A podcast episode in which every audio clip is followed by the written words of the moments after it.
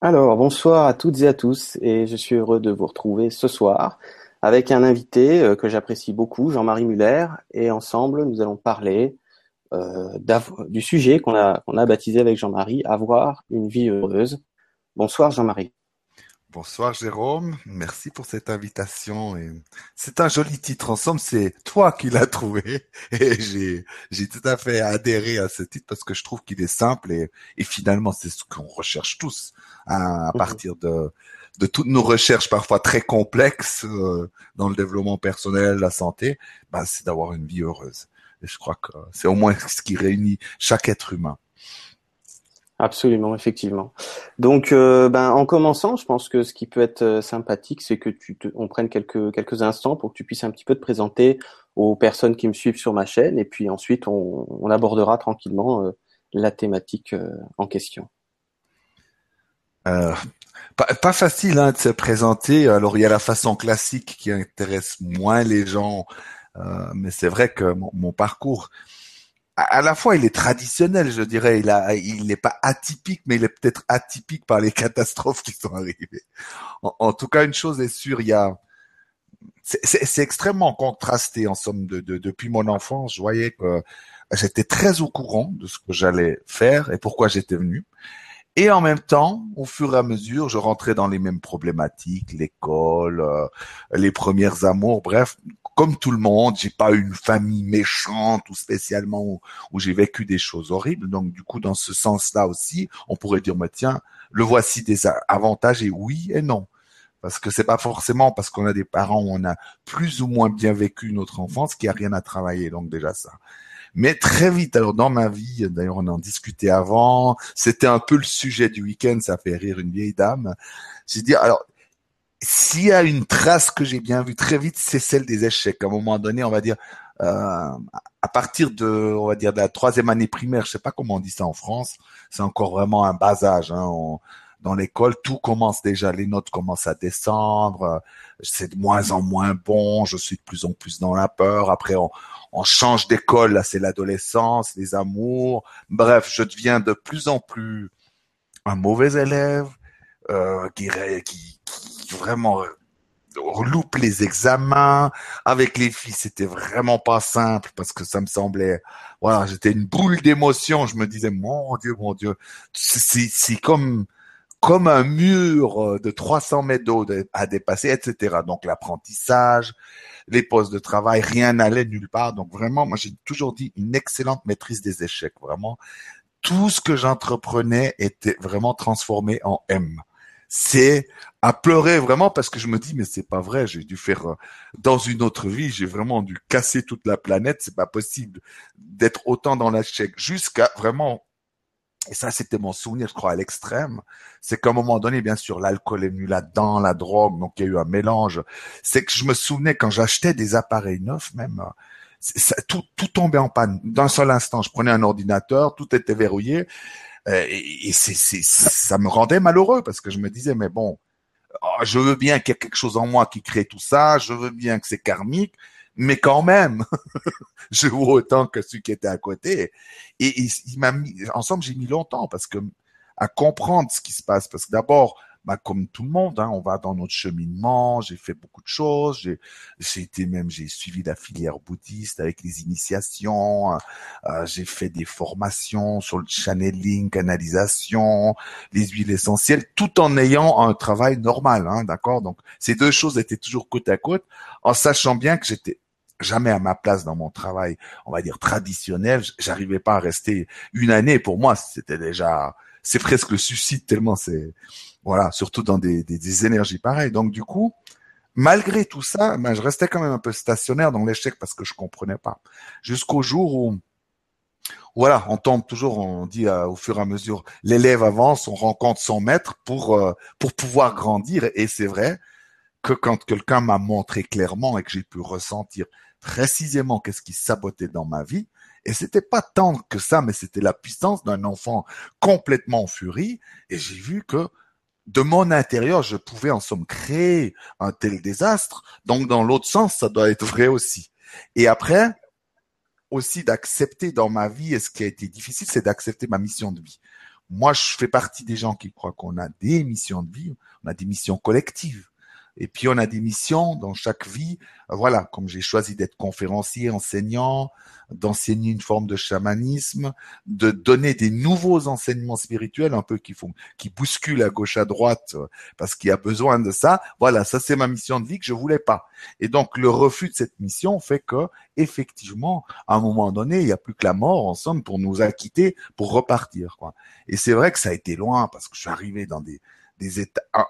Un moment dans ma vie, je buvais 8 litres d'alcool par jour, plus les drogues. Euh, donc, c'est un vrai miracle si je suis là. Donc, quand les gens disent ouais, mais t'as pas connu ci et ça, si je trouve justement ma vie est un exemple vraiment de raté. Euh, vraiment, je peux pas dire ouais, j'étais là, été à l'université, j'ai fait tant de points. Non, toujours des catastrophes, des catastrophes. Et comme comme je te disais avant, j'aurais même pas parié un franc sur ma carrière et sur la réussite de ce que je fais. Donc, du coup, j'ai, disons, beaucoup d'outils maintenant et puis aussi de paroles pour dire aux gens, mais je suis persuadé, c'est pas seulement cette réussite qu'on nous montre, clinquante, euh, la maison et tout ça, mais c'est justement d'avoir une vie heureuse. Euh, et heureuse ne veut pas dire qu'on souffre jamais, qu'il n'y a jamais de peur, parce que ça c'est aussi une erreur, mais où on sent qu'on est à notre place que ça avance, qu'on commence à comprendre, qu'on peut, on peut comment maîtriser les choses, d'accord, les créer nous-mêmes, pas tout, mais déjà un bon bout. Et, donc ça, ça fait ok. Je sens que j'ai moi en main ma vie et que je peux créer et ce que je rencontre, même qui peut être désagréable, est toujours là pour être transformé ou travaillé. Donc à partir de là, on se dit ok, on, on va sur un autre chemin. Et alors voilà, donc du coup, à un moment donné, on va dire, chez moi, c'est comme ça, j'attends longtemps, je résiste. Et un jour, je me suis dit, bon, maintenant, hop, première affiche, première conférence. Et depuis, ben, j'ai pas arrêté parce que, ben, après ça, après c'est d'autres problématiques qui viennent, c'est des sabotages personnels et tout ça, mais la machine conférencier est en or. Après, j'ai tout de suite commencé à faire des stages. Plus tard est venu mes côtés chaman parce que je trouve que c'est des, sans partir dans le, le, traditionnel, mais ces côtés sont forts en nous, comme le côté médium, mais d'autres côtés aussi. Et, du coup, voilà, euh, à un moment donné, on se retrouve euh, à être dans dans sa vie. Mais euh, comme je dis, voilà, justement, on peut pas comparer les uns les autres parce que chacun on a un parcours unique. Et quand je dis unique, c'est même une question de temps. Alors parce que je me disais, mais comment ça se fait qu'il y a des êtres qui ont passé juste 100 ans sur Terre et qui se sont réalisés, et que moi je suis là encore? soit je suis un très mauvais élève, soit un grand rebelle. Mais une chose est sûre, c'est qu'après, on choisit des choses. On, a envie d'arriver à un certain point. C'est notre choix sur Terre. Donc à partir de là, l'essentiel, c'est de se s'axer vraiment sur soi, dire mais comment je peux me déployer, comment je peux être heureux? Et, et voilà un peu ce parcours. Bon, c'est un peu résumé, hein, c'est quand même 40 ans. Moi, j'ai dit, j'ai fait une traversée du désert de, de 40 ans.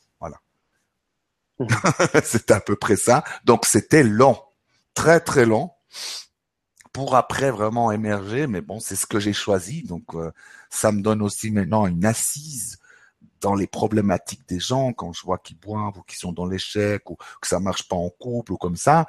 Je sais vraiment de quoi ils parlent et, je pense que c'est ah je referai pas, je referai pas non parce que c'était vraiment euh, j'ai été très très bas, très très bas. Donc, je le referai pas parce que c'est vrai que c'est une souffrance absolue pendant des années. Par contre, ça laisse quand même beaucoup de, choses pratiques de la vie et des, des expériences. C'est pour moi la meilleure des universités. En somme, c'est ce qu'on vit et non pas toujours ce qu'on apprend dans les écoles qui, qui est couronné par un diplôme. Voilà un mm-hmm. peu. D'accord. Euh, et pour euh, pour donner un peu plus de précision un petit peu aux gens, qu'est-ce que tu qu'est-ce que tu proposes à ce jour un petit peu plus en détail? Qu'est-ce que tu qu'est-ce que qu'est-ce que tu fais la plupart du temps? Qu'est-ce que tu quels ah, sont tes accompagnements? À quoi à quoi ça peut ressembler euh, Ce genre de choses? Je, je, fais beaucoup de choses en somme.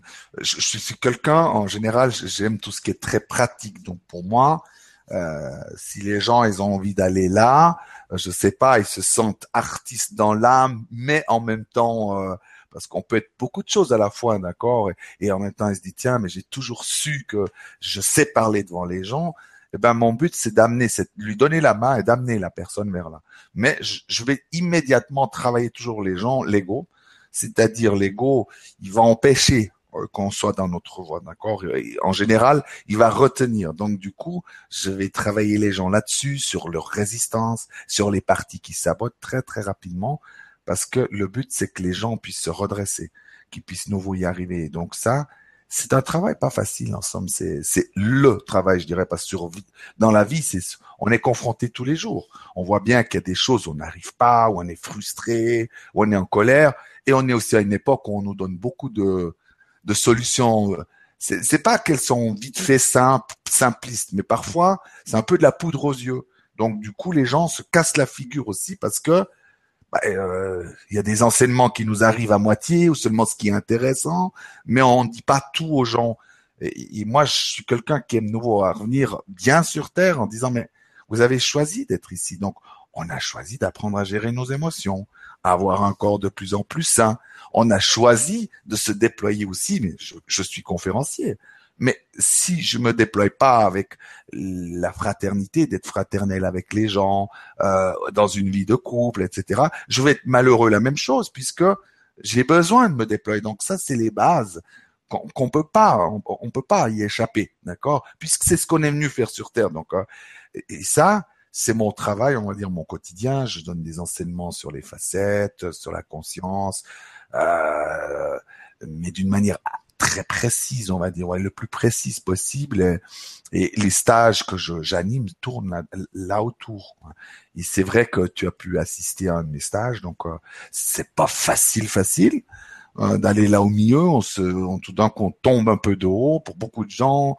Mais la bonne nouvelle, c'est que j'ai de plus en plus de thérapeutes, de psychothérapeutes, de psychologues qui viennent aussi, qui sont très intéressés parce que on peut. Le but, c'est très rapidement de d'être au clair. Moi, je dis, euh, il y a des méthodes des fois qui apportent le point de vue énergétique ou des connaissances euh, ésotériques ou, ou techniques. Euh, ici, vous avez un peu tout à la fois parce que c'est un fonctionnement. Moi, on parle de l'essence qu'on est des enfants. À la base, quand on était enfant, on était capable de s'autogérer totalement D'accord? Et si on a besoin aussi, c'est qu'on va faire appel à nos parents, mais on a cette capacité de gérer nos émotions. On reste jamais coincé dans le passé en disant oh mon Dieu ça s'est mal passé, je vais pas jouer demain parce que c'est après. Bref, quand on était enfant, c'est ça qui est extraordinaire, c'est qu'on a une capacité à être dans le flot de la vie qui fait que le passé n'existe déjà plus. C'est qu'on est toujours dans là, dans le présent, prêt à réinventer la vie. Et ça, c'était nous tous. Comme j'ai dit, vous avez rencontré le plus grand maître de votre vie. C'était vous-même quand vous aviez deux, trois ans. Parce que, en plus, à cet âge-là, on n'a rien à vendre, aucune philosophie. C'est juste la vie.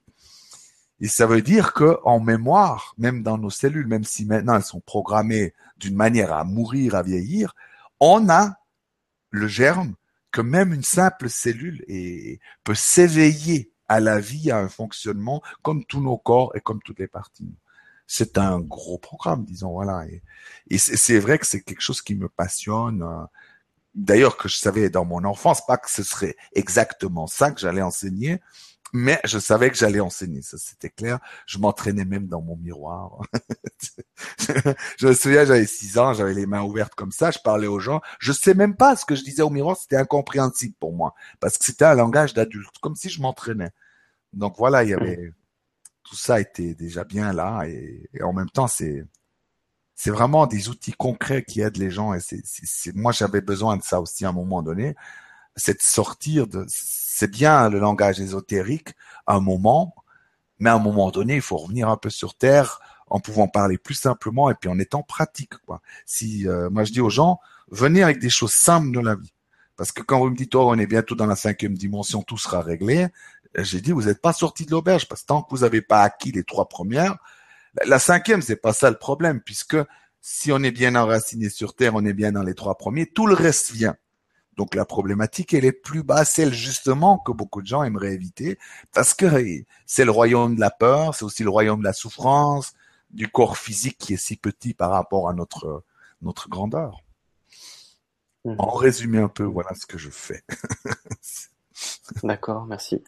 Euh, c'est intéressant parce que c'est vrai que comme tu parlais tout à l'heure un petit peu de ce, cette capacité effectivement innée euh, qu'on a au départ d'être dans ce moment présent, euh, dans cette joie de l'instant qu'on a, on a beaucoup perdu évidemment au fil de l'éducation, la culture qui est la nôtre. Euh, c'est vraiment un point central. Euh, on, on, peut s'apercevoir de pourrait dire de la souffrance des gens dans le sens euh, ce côté à être euh, beaucoup dans les regrets du passé, les culpabilités notamment, ou dans les craintes du futur. Quoi, c'est vraiment pour moi un, un nœud euh, essentiel un petit peu à essayer de défaire. Et justement par rapport à tout ça, comment toi tu qu'est-ce que tu partages, qu'est-ce que tu as envie de partager aux gens par rapport à, à cette ce, ce réflexe même qu'on peut avoir aujourd'hui, c'est même pas une habitude, c'est devenu un réflexe de, de s'inquiéter pour, pour, pour demain euh, de façon chronique hein, et souvent imaginaire d'ailleurs. Et encore, comme je disais, les, les culpabilités du passé, qu'est-ce que, comment toi tu réponds à ça si tu voudrais donner quelque chose de pratique par rapport à ce, ce problème qui nous concerne un peu tous, quoi, finalement? Bon, déjà, effectivement, il faut pas trop se culpabiliser parce que je. Euh, alors, allons-y, soyons honnêtes jusqu'au bout des doigts, parce qu'en réalité, comme on est tous sous l'égide de l'ego 24 heures sur 24, contrairement à ce qu'on pense, il y a peu de brèches où on est trois heures dans la lumière totale. Déjà, hein, pour pas se sentir frustré. L'ego sans cesse dira t'es nul, euh, tu y arriveras pas. Bref, donc c'est absolument normal qu'on entende toutes ces voix. Au contraire, et à un moment donné, on n'entend rien, on pense qu'on est de l'autre côté. C'est pas vrai. À un moment donné, vous allez descendre, vous allez voir que effectivement, d'abord, on va travailler le fait qu'on est souvent dans le passé, qu'il suffit d'être un moment heureux, tac, et on sent l'ego qui pèse sur un bouton, sur un souci. Hein, on se dit, tiens, mais oui, j'ai oublié ça. Donc, tout d'un coup, un problème qui n'a rien à voir avec la journée arrive, d'accord? Donc, ça, c'est tout le monde dès le lever. Il faut pas oublier, l'ego ne dort pas. Vous dormez, mais pas l'ego. Donc, il y a des choses effectivement à faire pour mieux, parce que je dis, la force de l'ego, c'est déjà en se réveillant le matin. La plupart des gens se lèvent comme d'habitude, mais ils, se disent pas, mais qu'est-ce que j'ai comme émotion? Dans quel état je suis? Est-ce que je suis en colère? Est-ce que euh, je sens que je suis joyeux? Et juste s'arrêter déjà le matin en faisant, ok, si vous avez de la colère ou vous sentez que c'est triste, ben, il faut faire quelque chose pour vider l'émotion. Une petite chose, d'accord? La sortir. Quelque chose dès le matin, d'accord? Ou alors, si on a une tristesse, moi, des fois, je prends mon, ça, ça va paraître ridicule, mais j'y prends cinq minutes. Je prends mon teddy bear et je fais comme si c'était mon enfant. Je lui parle. Je dis alors, qu'est-ce qui va? C'est trop dur, j'y arriverai jamais.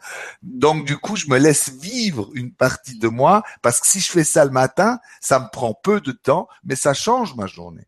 Parce que si je me lève en disant, en posant même pas la question, ça veut dire que dès le matin, l'ego a déjà pris. Vous, enfin, la plupart des gens vont penser, ouais, je suis dans l'instant présent, dans le spontané. En réalité, pendant toute la journée, dans ce pseudo instant, instant présent, on est déjà sous l'égide de l'ego. Donc là, je prône pas du tout la modestie, comme tu sais. Mais pour une fois, on peut être modeste dans le sens, on n'est qu'au début de quelque chose de nouveau sur la planète. C'est pas là maintenant, tac, tout, tout arrive. On est au début de ce grand processus. Donc pour nous, personnellement, c'est la même chose. Donc, si on fait des petites choses comme ça déjà le matin, ça va changer. Et j'ai vu euh, un, petit truc, mais ça c'est moi hein, qui, qui, qui, qui trouve ça euh, quand, dans les bonnes journées, malheureusement pas assez dans les mauvaises, c'est que très souvent il faut se donner des compliments. Il faut apprendre à s'aimer. Je vois déjà rien que les yeux à moitié fermés, je fais waouh Jean-Marie, tu es merveilleux. Tu es quand même un grand homme. Qu'est-ce que tu apportes toi à l'humanité? C'est d'oser parce que ça fait du bien. D'accord? Parce que l'ego, lui, dit déjà le contraire. arrête.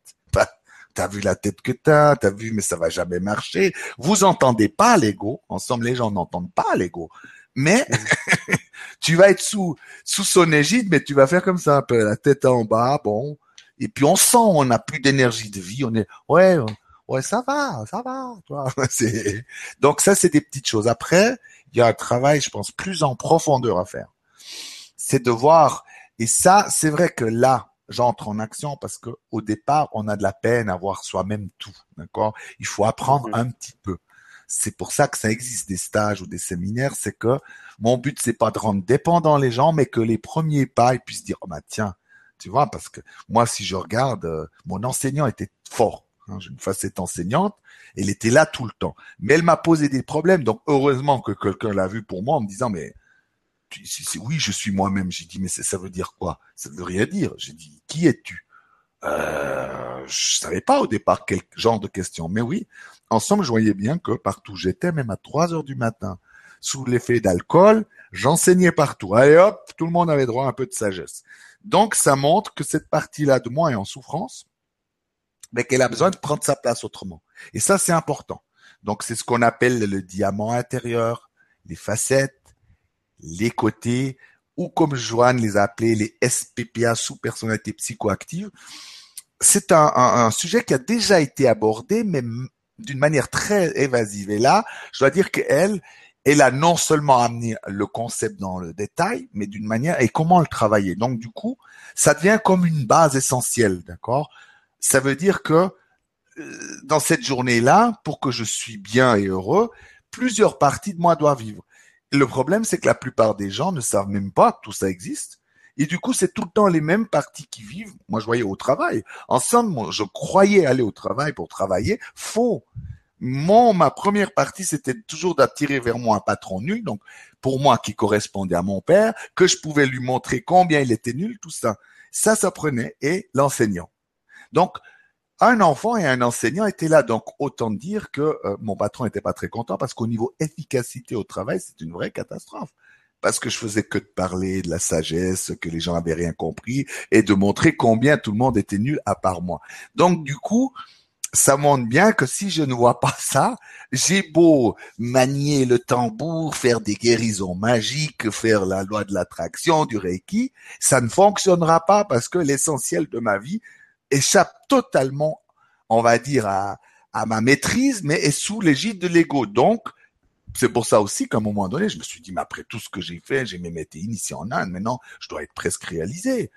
Ben non, j'avais pas encore tout à fait vraiment commencé le vrai travail, et c'est ça souvent qu'on cache aux gens. Mais moi, je trouve être ça une bonne nouvelle, parce que il y a des fois où je me posais quand même des questions. Quand j'ai été dans des séminaires quand j'avais 17, 18 ans, sur le channeling et tout ça, bon, c'était sympa, tous les mardis, mais nos vies n'allaient pas mieux. On n'était pas plus heureux pour autant. Et ça, ça m'inquiétait quand même gravement par rapport à tous ces gens qui étaient dans des milieux conventionnels qui, des fois, allaient mieux que moi.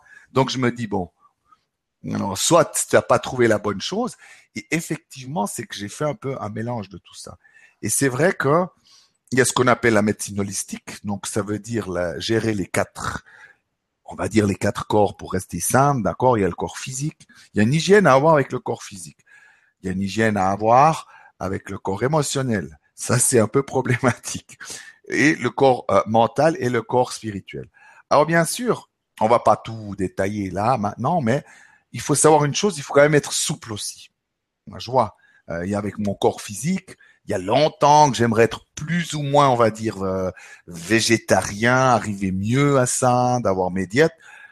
Mais je traîne la patte dans ce domaine. Ceci dit, je suis quand même obligé de m'aimer comme ça, parce que sinon c'est encore plus difficile, d'accord? Parce que souvent les gens ils se culpabilisent. Voilà, oh, ah, j'arrive pas, fais chier, je suis nul, mais ils oublient tout le reste. Mais quand vous faites ça, ben ça va vous empirer en général. C'est que foutu pour foutu, je sombre. Allez hop, côte d'agneau tous les jours. non, mais c'est un peu ça, c'est qu'on se venge. Donc, du coup, c'est pas bon non plus. Faites des petits pas.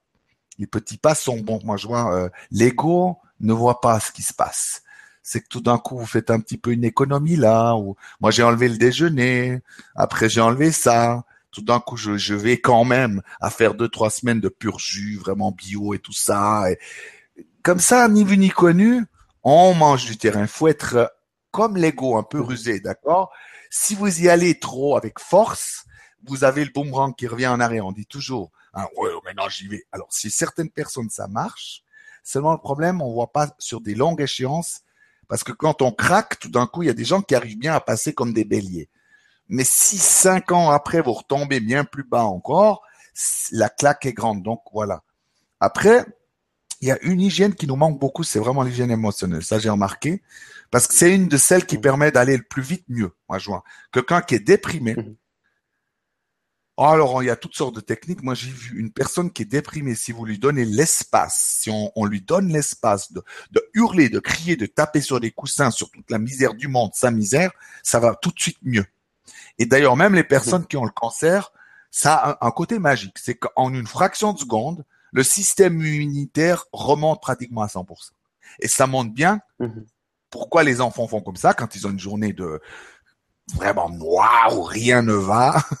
C'est à un moment donné, l'enfant fait une crise. Mais total, on se dit, il est devenu fou. Il nettoie tout, tous les corps, et je trouvais ça magique parce que ça coûte pas cher et ça dure quoi 30 secondes et tout est fait. Alors, on a de la peine à aller là-dedans parce qu'on se dira oui, mais non. Comme certaines personnes disent, oui, mais tu vois, nous avons plus besoin d'émotions, on n'est pas comme, j'ai dit quoi, vous n'êtes pas comme les animaux, pas comme les, les enfants, ni comme les gens, vous êtes au-dessus. Non, en réalité, on est mieux apprendre à faire ça. Mais le but, c'est de le faire d'une manière amusante. Moi, moi, moi j'ai mes petits trucs à moi euh, où on peut tout d'un coup faire euh, une danse mais très euh, très musclée avec la voix et on sort un peu tout ça. Comme ça, au moins, ça reste pas à l'intérieur de nos corps. Donc ça, ça fait partie d'une hygiène toute simple à faire. Même le rire. Des gens qui disent mais moi j'arrive plus à rire. Ben, j'ai dit commence déjà. Commence là, même si t'as, tu t'as pas envie comme ça, tu t'entraînes ou à vibrer le rire jusqu'à ce que ça remonte, d'accord? Ça, ça fait partie. Mhm. En somme, c'est un savant mélange, mais simple, simplifié de tout ça, plus à déployer toutes ces facettes, d'accord? Je, vois bien les miennes maintenant très clairement qui sont encore euh, immatures. Alors, je peux pas les taper dessus. Comment faire avec des facettes qui sont déjà grandes de nous à l'intérieur, on se dit waouh, j'enseigne des choses, je suis épaté, c'est vraiment magnifique.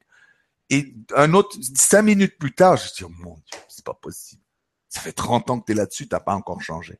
Eh ben c'est là où va entrer en action cette dimension de l'âme et du cœur, c'est de se dire mais il faut oser se regarder en disant mais c'est pas grave, tu vas y arriver. Regarde déjà ça, regarde comme tu es grand là.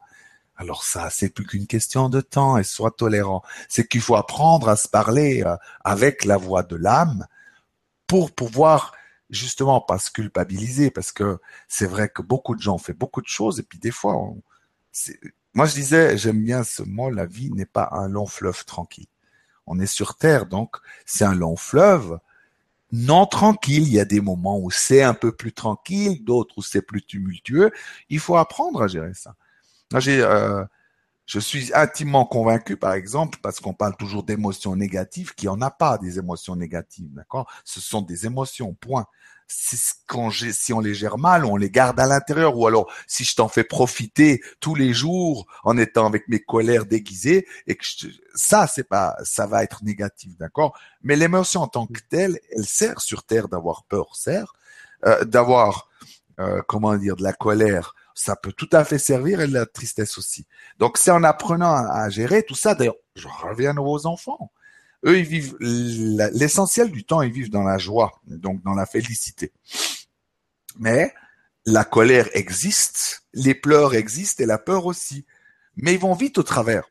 Donc du coup, l'énergie circule et ils sont toujours. Alors bien sûr, après il y a des gens qui me trouvent des exceptions. J'ai dit, on va pas apprendre l'enfant qui a choisi une vie dès le départ un peu plus biaisée ou pour euh, ouais qui choisit certaines euh, certaines expériences de vie à, être déjà dans une déprime à, 2-3 ans et selon les parents aussi.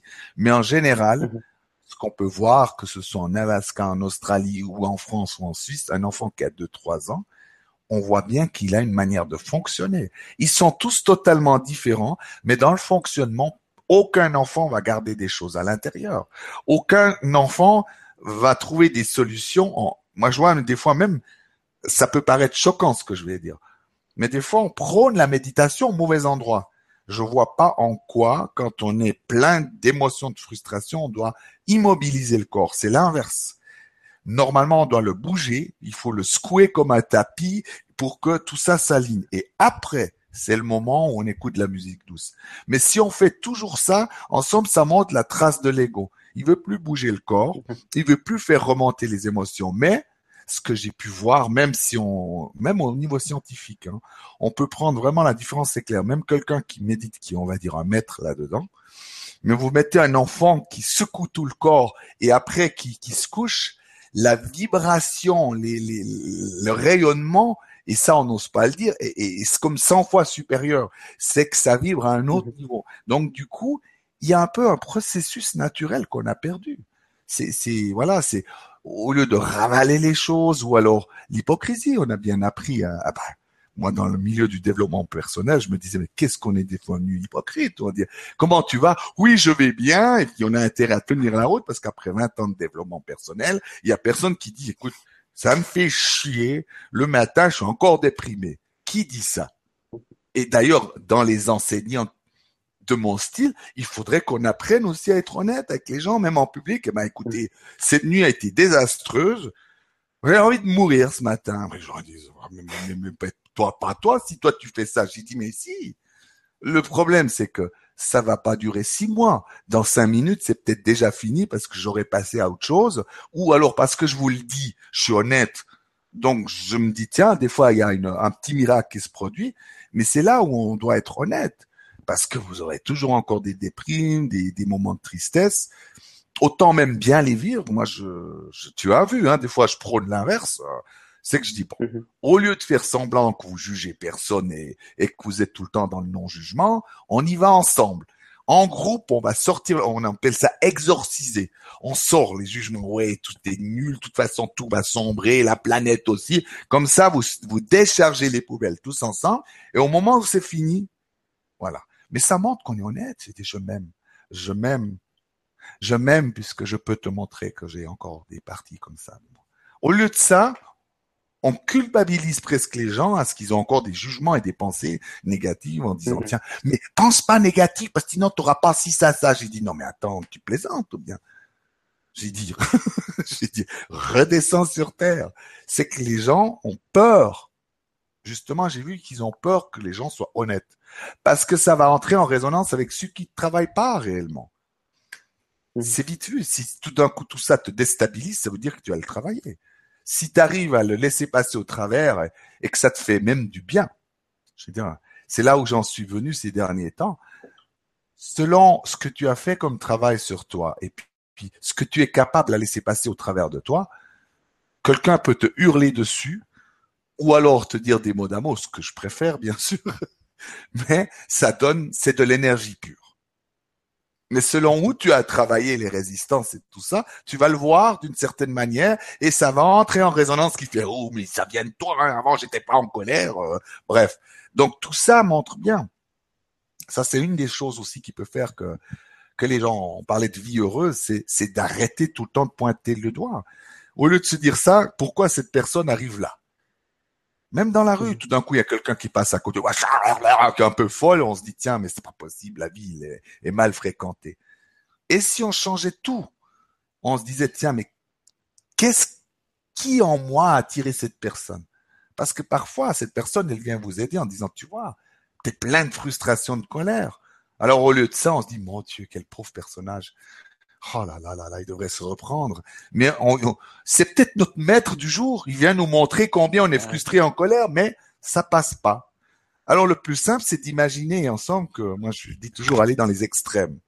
Si vous pouvez imaginer une seconde que vous êtes comme Hitler, point, donc pas mhm. différent, pas dans le passé, là maintenant, dans le présent, et comme Jésus pour donner l'autre extrême, parce que ce sont des points de vue qui sont pas forcément justes, d'accord, puisque chacun de mhm. ces êtres a aussi des facettes belles et d'autres moins belles, mais au moins dans ces deux extrêmes, et tout ce qui est au milieu, ça veut dire que tout ce qu'on va rencontrer dans une journée, les gens avares, jaloux, possessifs, euh, gras et tout ça, c'est toujours nous. Alors après, on peut dire oui, mais c'est des mhm. miroirs déformés. C'est pas vrai non plus. C'est nous maintenant dans l'instant. Et donc tout ce qui arrive dans le monde n'est qu'une expression de nous-mêmes parfaitement. Donc pas dans le passé, ni karmique, parce qu'on aime bien mettre les choses loin. C'est là, maintenant. Ça nous représente. Alors avec le temps, ce que je trouvais génial, c'est qu'on peut aller chercher à l'intérieur de nous. Je voyais même quand il y a eu le Trump, bien sûr, parce que ça fait couler beaucoup d'encre. Je suis pas tellement politique que ça, mais je, je souriais parce que on sent bien à l'intérieur les côtés, comme on est dans la misère, et qu'on trouve pas de solution dans beaucoup de domaines, donc tout d'un coup on devient radical. Il faut trouver un coupable. Il faut aller, il faut simplifier, mais pas dans le bon sens du terme. Et puis on se dit voilà, quitte à tout faire sauter, allez, on va à l'extrême, etc. Parce que de toute façon, on s'en sortira jamais. Mais ces parties-là sont bel et bien en nous. Donc, si ça s'actionne suffisamment fort, tout d'un coup arrive quelqu'un qui va représenter cette énergie. Mais c'est notre création. Donc, du coup, mmh c'est clair que ça devient intéressant de voir tout ce qui se passe pour nous travailler nous. Et ça, pour moi, c'est une des plus belles clés du bonheur, sans rentrer dans une analyse de, toute la journée, d'accord? Parce que la vie va t'apporter chaque fois les choses dont tu as besoin. Et, dans les petites choses du quotidien, avec ton frère, ton fils, euh, au travail, dans le magasin, ou quand tu es sur l'air de l'autoroute, bref, c'est extrêmement riche en enseignement. Et contrairement à ce qu'on croit, on, sous-estime ça. Ah oui, mais tu sais, si tu sais le 15e plan, ça c'est plus intéressant. Tout ça est peu intéressant pour nous parce que c'est qu'une question de savoir les choses. Par contre, quand vous devenez conscient de toutes les créations que vous faites euh, et les co-créations qu'on fait ensemble, comme ça, eh ben, on commence à avoir un univers incroyable. Et dans tout ça, on a une aide immense de nos êtres, des êtres spirituels qui sont autour de nous, donc on est très accompagnés.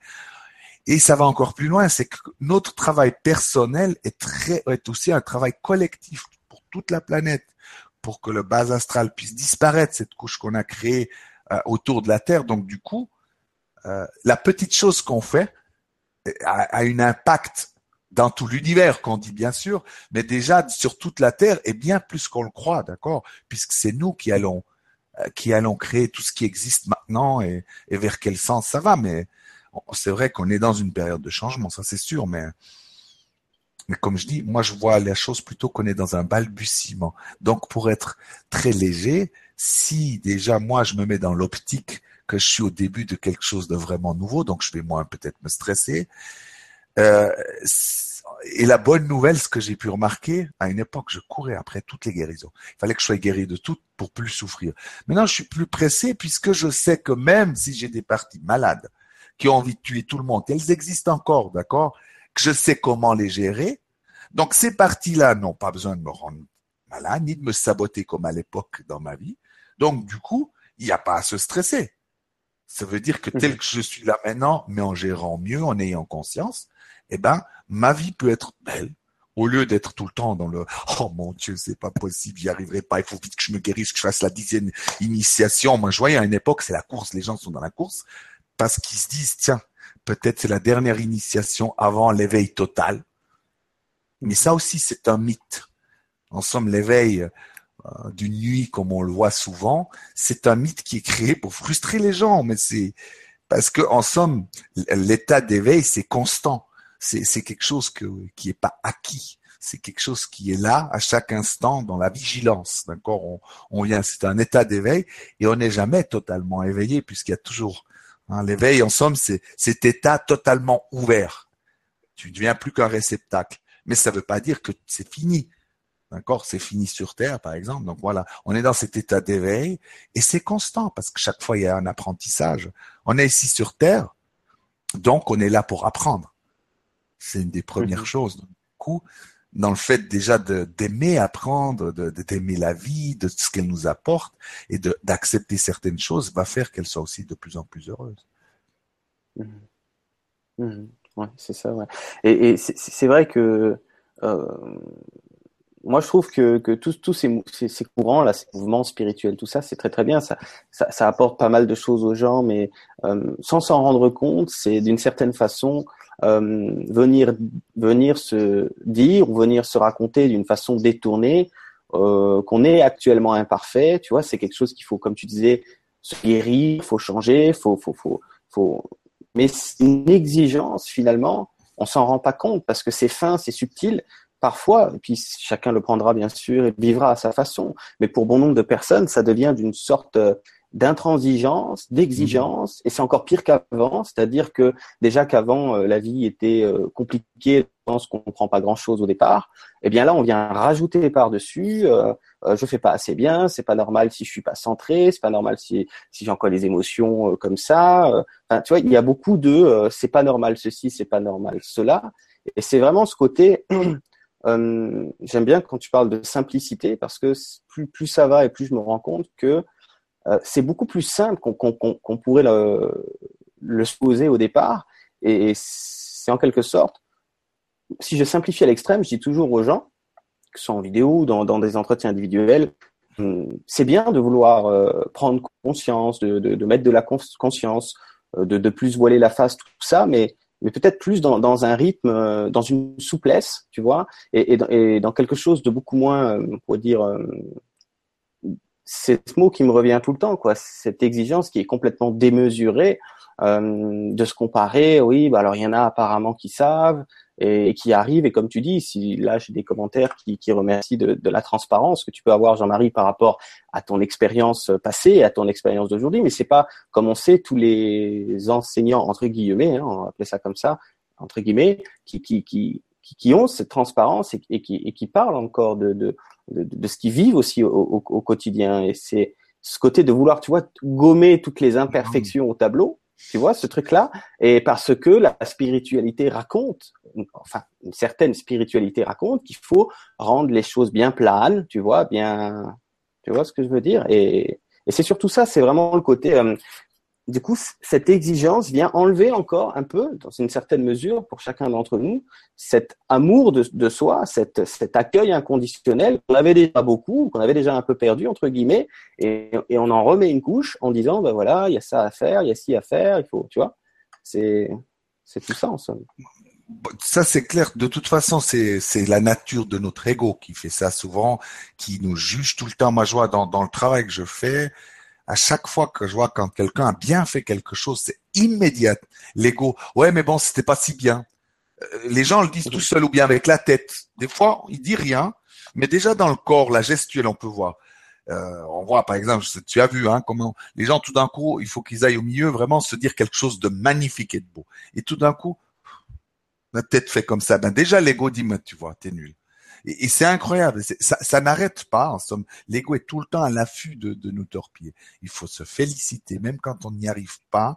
Je pense que même euh, on n'a pas appris, on, on, a appris à gagner, à toujours être les meilleurs. En réalité, on aurait dû apprendre à, à joyeusement se tromper, à joyeusement pas y arriver, à joyeusement faire faux, parce que c'est comme ça qu'on apprend.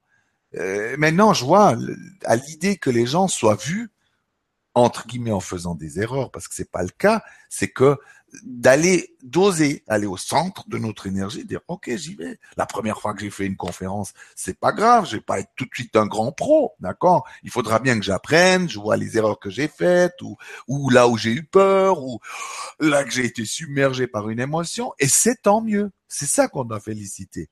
Mais c'est vrai que euh, le problème c'est qu'on est dans une société extrêmement compétitive.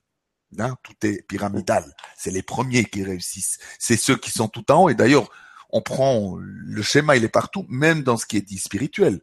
On a quelqu'un en grand, les quatre, cinq vedettes, et puis après le reste, plus personne sait, comme dans le sport.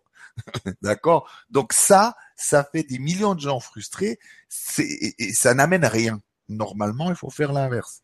C'est de vraiment d'élever les gens, de les acclamer, de trouver que c'est magnifique quand ils, osent se dépasser et quand on ose faire des nouvelles choses. Et ça, normalement, en tant qu'enseignant, si je suis déjà un peu plus connu, je devrais avoir ce devoir envers les autres en disant oui, vas-y, continue, c'est génial, vas-y, fais ta conférence, au lieu de dire oui, tu sais, t'es peut-être pas encore tout à fait prêt parce qu'il faudrait ça et ça et puis ce qui fait que jamais personne n'est prêt, sauf soi-même qu'on est vedette. Voilà comment on fait pour frustrer les gens. Et je pense mmh. là, pour que ça se passe bien. En tout cas, moi, j'ai vu, je suis quelqu'un d'immensément jugeant, de cassant. Et j'ai vraiment appris à, plus, j'avance d'être à dire oh, mais comme un petit enfant, je, je dis mais c'est pas grave, tu vois. T'as déjà mangé un bonbon de moins, c'est déjà ça, tu vois. Quand je vois que j'ai mangé du sucre ou un peu trop de ci ou de ça, il faut bien que je sois un parent bienveillant avec moi-même, parce que si je le fais pas, après je deviens mauvais avec les autres et avec moi-même. Donc, euh, j'ai vu ça à l'extrême parce que certaines philosophies, même un mot négatif, faut pas dire.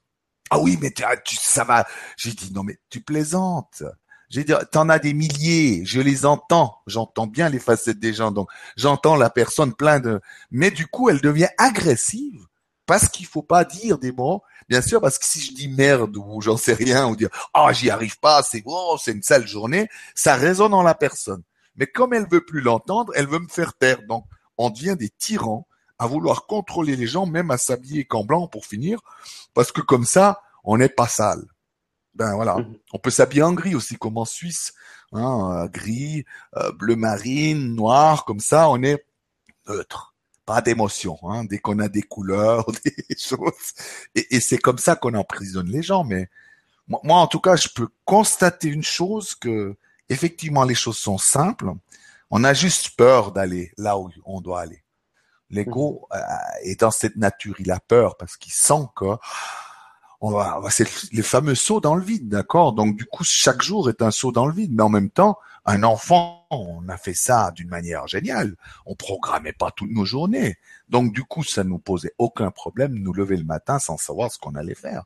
Mmh. C'est après, grâce à une belle éducation, grâce à un monde comme dans lequel on vit, on, est on est éduqué. Moi, je dis, je suis un, un enfant de la peur, pétrochimie. Donc j'ai été élevé là-dedans. Donc euh, j'ai de la peine à sortir de tout ça parce que des fois je me disais t'as peur de tout, j'ai peur de tout.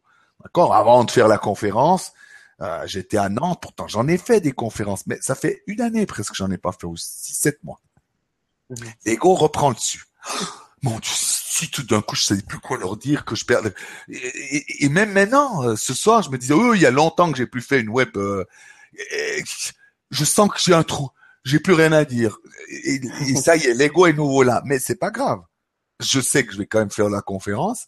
Alors parfois, quand c'est trop fort, je m'isole un moment et je vais évacuer. Je fais... Parce que comme ça, la quantité de peur diminue en moi et c'est plus agréable à gérer. C'est ça. Mais ça veut pas dire que ça disparaît. D'ailleurs, tous les, les gens qui sont en public le disent. Mais en somme, c'est la même chose dans la vie de tous les jours. On a ces mêmes peurs. C'est simplement ici, ça se voit mieux ma peur de l'inconnu, de, de, ce que je j'arrive pas à contrôler, d'accord? Mais dans ma vie, quand je suis dans la rue, c'est la même chose. Le problème, c'est que si je veux contrôler ça, ça va me rendre malheureux parce que ça me prend tout mon énergie. Donc du coup, voilà encore un truc qui, quand on veut contrôler, mais simplement on le voit pas, mais on n'arrête pas de vouloir tout contrôler. Donc du coup, après, qu'est-ce qu'on peut plus avoir de l'énergie pour la joie puisqu'elle est là pour la peur, d'accord? Donc, il y a plus de place pour la joie là-dedans. Donc, soyez un peu insouciant, ça, ça marche aussi. Des fois, je, voilà, ça, c'est des petits trucs que j'ai. Même si tout d'un coup, je vois pas tout à fait tout ce qui se passe, je me dis bon, change déjà de trottoir pour descendre jusqu'au train. Voilà.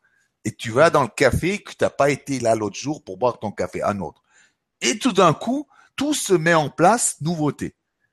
Et c'est là qu'arrivent ces fameuses synchronicités. En somme, nous créons les synchronicités pour nous dire, OK, tu es nouveau dans le flot de la vie, d'accord? Mais il n'y a pas besoin d'avoir tout de suite le gros truc, parce que ça aussi, c'est nous empêcher de vivre. Le gros truc qui va se dire, ça va changer. Non, il suffit d'aller sur le trottoir de gauche ou le dessus de droite, voilà.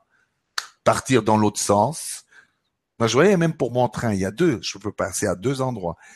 La difficulté à prendre l'autre route Pourtant, elle n'est pas plus longue, elle n'est pas plus dangereuse, elle n'est pas plus moche, mais la sécurité fait que je prends cette route-là.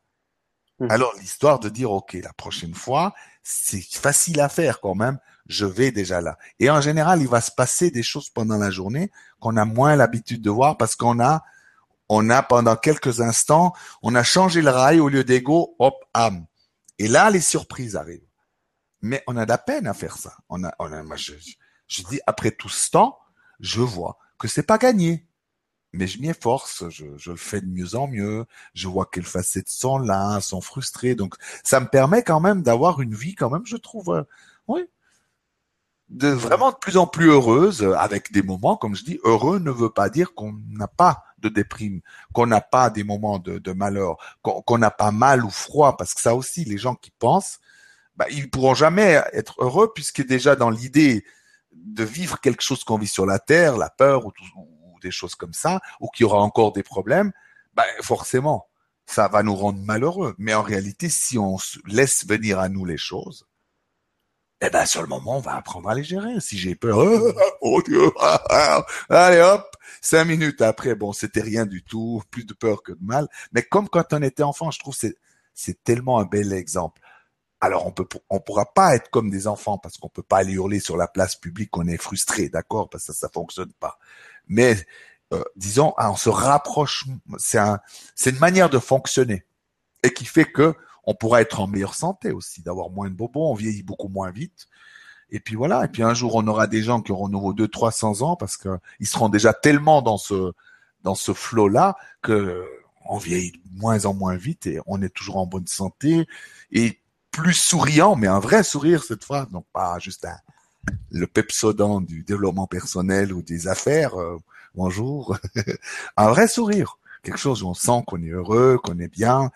Mais moi, je vois en tout cas, je peux pas cacher. Tout d'un coup, quand ça va pas, les gens disent ça va pas hein, ce matin. J'ai dit non parce que on devient transparent, mais sans faire d'effort. Donc il y a rien à cacher. S'ils voient que je fais la gueule, je fais la gueule. Donc voilà, il y a, y a juste à dire ça. Ou dire, oh, j'ai une mauvaise nuit, euh, j'ai ma femme qui m'a quitté.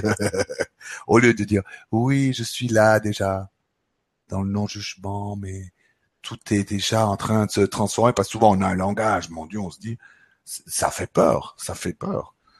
Mais parce que on a appris à être hypocrite. Ça, ça je, j'étais un champion de toute catégorie de l'hypocrisie. C'est vraiment, et à un moment donné, je suis arrivé au seuil de l'hypocrisie, au summum dans les salons quand j'allais à un moment donné, c'est, j'avais juste envie de tout casser et de pleurer, quoi, mais il restait plus que ça, le sourire. Un gros sourire avec la grosse bouche, là, habillé en lin, les longs cheveux, toujours euh, flamboyants, mais tellement malheureux à l'intérieur, quoi. Donc, je mhm. connais bien le, toute cette énergie qu'on doit mettre pour pour pas euh, comment dire pour montrer une image aux autres. C'est fatigant. Oh mon dieu, ça use.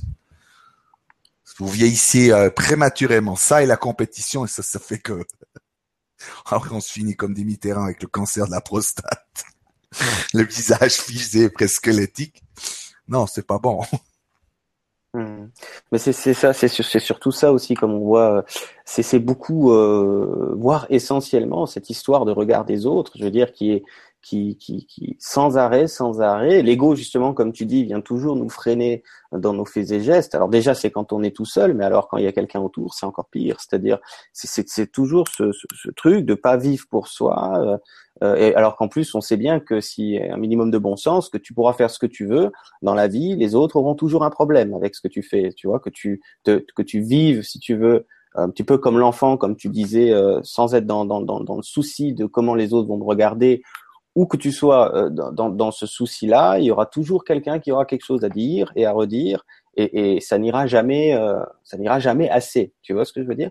Et c'est vraiment de se, rendre compte de ça, à quel point c'est, euh, si encore c'était utile, quoi. Je veux dire, si ça m'apporterait quelque chose de plus que de conserver, si tu veux, cette, cette, cette éducation, hein, cette habitude réflexe de de, de, de, de, de ne pas vivre par rapport au regard des autres, mais on, on voit bien que ça ça nous a pas apporté grand chose, si, si ce n'est de, de, de se, entre guillemets, de rester, on pourrait dire, castré dans une certaine mesure, et par, par rapport, voilà, au, quotidien et tout, et, et c'est surtout ça, je vois, c'est le regard des autres, le regard des autres, qu'est-ce qu'ils vont penser, et comme tu disais si bien, moi c'est pareil, euh, je fais la conférence ce soir, et encore je me demande, est-ce que ça va être bien, est-ce que je vais pas avoir un trou, est-ce que, est-ce que, est-ce que les gens ils vont aimer, mais, mais il y a toujours du est-ce que, est-ce que, est-ce que, est-ce que, il y a plus de place pour vivre, tu vois? Il y a plus de place pour. Euh, c'est vraiment comme ça, moi je le, je le sens bien et puis c'est bon. Après, c'est tellement compréhensif. En somme, on, est, on, a tous envie d'être aimé, d'être reconnu pour ce qu'on est, et je vais dans ce sens-là. Mais on peut se nourrir autrement. Tu vois, j'ai dit non, tu vas pas manipuler encore pendant dix ans. Tu viens là au milieu, tu nous dis voilà, je suis merveilleux, je suis un, je sais pas, un génie de l'analyse transactionnelle, je peux faire ça, de la magie. C'est direct, voilà, comme ça un, on se libère de notre propre ego et aussi de ce que les gens peuvent dire. Parce qu'effectivement, moi j'ai pu voir, souvent l'ego nous fait croire si je fais bien, je viens très bon, les gens ils vont forcément m'aimer et ça va être parfait. En réalité, pas du tout. Les gens vont penser même quand on aura fait un exploit. Et il y a certains qui vont dire que c'est de la merde, c'est tout. C'est l'ego qui nous fait croire que les gens vont pas penser. Ils pensent de toute façon ce qu'ils veulent, donc autant se libérer maintenant, parce qu'effectivement, euh, euh, plus vite on est libre, plus vite on peut avancer dans notre propre vie. Il y a des gens qui vont aimer pendant un certain temps, il y a des gens qui aimeront beaucoup ce que tu es, ce que tu fais, et d'autres, ben non, c'est comme ça, c'est la vie. Donc si on se focalise, moi je voyais à être aimé des fois, moi je voyais ça il y a quelques années en arrière avec des gens que je reconnaissais d'autres vies. Donc on se dit forcément ils vont reconnaître mon travail. Et j'entends juste parce que souvent mon guide, quand ça devient urgent, il me réveille la nuit et je l'entends parler en disant Et s'ils avaient décidé de jamais te reconnaître, est-ce que tu es prêt à mourir pour ça J'ai eu un choc. Et le matin, j'étais vers eux, j'ai dit, bon, ça marche pas entre nous, on n'y arrive pas, c'est de la faute à personne, moi je voulais mettre pas, tu vois, voilà. À ce moment-là, une liberté, waouh, j'étais libre. Avant, je me rendais pas compte que tout ce que je faisais était axé là-dessus pour qu'ils me reconnaissent. Donc, je j'en dormais plus la nuit. J'étais prêt donc à mourir pour peut-être avoir des miettes après dix ans en me disant ouais t'es pas mal Jean-Marie. Et pourtant dehors la vie m'attendait. Voilà. Et c'est là que tout d'un coup j'ai dit mais va en France, va au Québec, va en Belgique, amuse-toi, voyage. Et c'est ça a été vraiment c'est là que je vois comment des fois on veut rester autour de chez nous avec des gens qu'on connaît à tout prix pour qu'on ait cette reconnaissance et on se, on se tue à la tâche parce que ça c'est quand même un malheur, c'est que comme on est peu conscient, on n'est pas tendre entre nous. On n'est pas tendre du tout. Moi je vois, euh, même dans le milieu dans lequel on est, on n'a pas encore cette dimension vraiment fraternelle où on arrive à, être admiratif devant l'autre, émerveillé. Euh, moi, je sais pas, quand j'entends enseigner quelqu'un, normalement, on doit pouvoir faire une petite révérence et reconnaître euh, le chaman, le médium qui est là, l'enseignant, le maître. Ça veut pas dire qu'on va être soumis, puisqu'on sait que nous aussi, à un autre moment, on l'est, d'accord? Mais au moins d'oser faire ça, à mon avis, ça fait que on, on arriverait à ouais c'est que tout d'un coup on devient tous lumineux grâce à ça mais c'est pas comme ça c'est encore pas comme ça, même si on dit oui, oui, on est tous, on est tous, mais dès qu'il faut vraiment reconnaître l'autre, mon Dieu, c'est. Moi, je me souviens parce qu'à l'époque, j'étais vraiment une sale et je voyais mes traits hypocrites. Quand j'étais frustré en tant qu'enseignant, voilà ce que mon ego faisait, mais je pas au courant hein, à l'époque. C'est que j'allais dans des conférences, mais pas pour écouter les gens, l'enseignant, pour le torpiller. Donc un enseignant jaloux qui va, qui pose des mauvaises questions pour que le type il se plante. Et souvent, il se plantait parce que j'ai l'art de poser la question qui fait que, tac, la personne est déstabilisée. Jusqu'au jour où quelqu'un me regarde en face. Alors comme ça, vous croyez me désarçonner ou un truc comme ça qui me dit comme ça Vous croyez que je vous ai pas vu faire? Mais pas du tout. Je posais juste une question et là, je me suis dit oula, t'as été repéré. Donc quelqu'un qui, qui d'ailleurs est un grand thérapeute, mais qui à ce moment a très bien vu à quoi je jouais. Donc du coup, je me dis, voilà tout d'un coup des choses à l'intérieur. Voilà, je, en somme, tout ça euh, tourne au drame dans la vie, et puis on voit pas ce qu'on fait, et on devient vraiment mauvais. Et je pense que si on n'est pas reconnu à notre juste valeur, euh, moi, je suis vraiment pour un monde où on se donne la main pour que chacun puisse vraiment être un rayonnant, avoir sa place. Et même moi, des fois, je fais des cérémonies, même j'intronise les gens comme ça. Je dis voilà, chacun son tour. Tu as ta musique, tu as ton trône, voilà. Comme ça, on n'attend pas. Mais quand on est dessus sur le moment où les gens chantent pour nous, alors bien sûr, c'est pas dans l'idée comme on a dans le monde. C'est-à-dire dans le monde, le problème, les, gens qui sont sur le trône, c'est tout le temps les mêmes. D'ailleurs, dans les religions, la même chose. Tout le monde est toujours comme ça. Ça, c'est de la soumission.